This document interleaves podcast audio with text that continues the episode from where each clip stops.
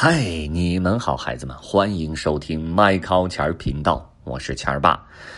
故事时间又开始喽，今天我要继续给你们讲诸子百家寓言。这一集的名字啊叫《爱显摆的猴子》。显摆这个词，咱们生活当中经常用到，是不是？是什么意思啊？就是非常骄傲的向别人夸耀自己怎么怎么怎么怎么怎么样厉害，对吧？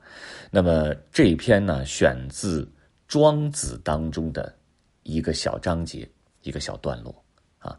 原文呢，我就不给你们读了，因为这个原文呢，涉及到的生僻字还有特殊的说法比较多。你们知道庄子是战国时期著名的道家学派的代表人物就可以了。这篇的这个寓言呢，就出自庄子当中的一段。哎，我们直接来讲故事好不好？你听一听这个猴子到底怎么样爱显摆啊？话说啊，这山魈国王带领他的卫兵浩浩荡荡的巡着山。山魈是一种大的狒狒，或者说一种大马猴吧，你可以这样理解。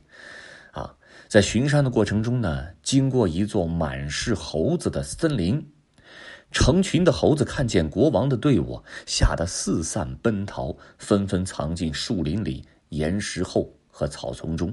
为什么？国王的队伍太强大了。可是这时候，孩子们，有一只猴子却大大咧咧的不走。他觉得吧，自己是猴群当中最聪明的那只，会的把戏也最多。他根本不把国王放在眼中，聪明的猴子啊，手舞足蹈，什么翻跟头啊，耍把式啊，在国王面前极尽可能的卖弄自己。山魈国王讨厌他那无礼的样子，命令卫兵来呀，用箭射他。嗖，一支利箭射了过去，可是这支箭却被猴子给躲了过去。咱们刚才说了，它很灵巧，是不是？猴子得意的很，竟然冲着国王做起了鬼脸儿。山魈国王气得够呛，下令：“来呀，取我的宝雕弓来！”国王弯弓搭箭，瞄了又瞄，是要亲手射下这只猴子。谁知道猴子敏捷地抓住了飞来的箭，嘿，让国王感到很没面子。而且这猴子洋洋得意，放肆的大笑。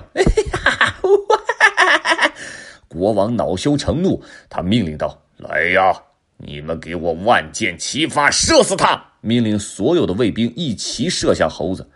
哎呦，我的妈呀！这下这爱显摆的猴子终于得到了教训，再也不敢嚣张了，是夹着尾巴逃了。在逃跑的过程当中啊，一支利箭砰，还射到他的屁股上。哎呀！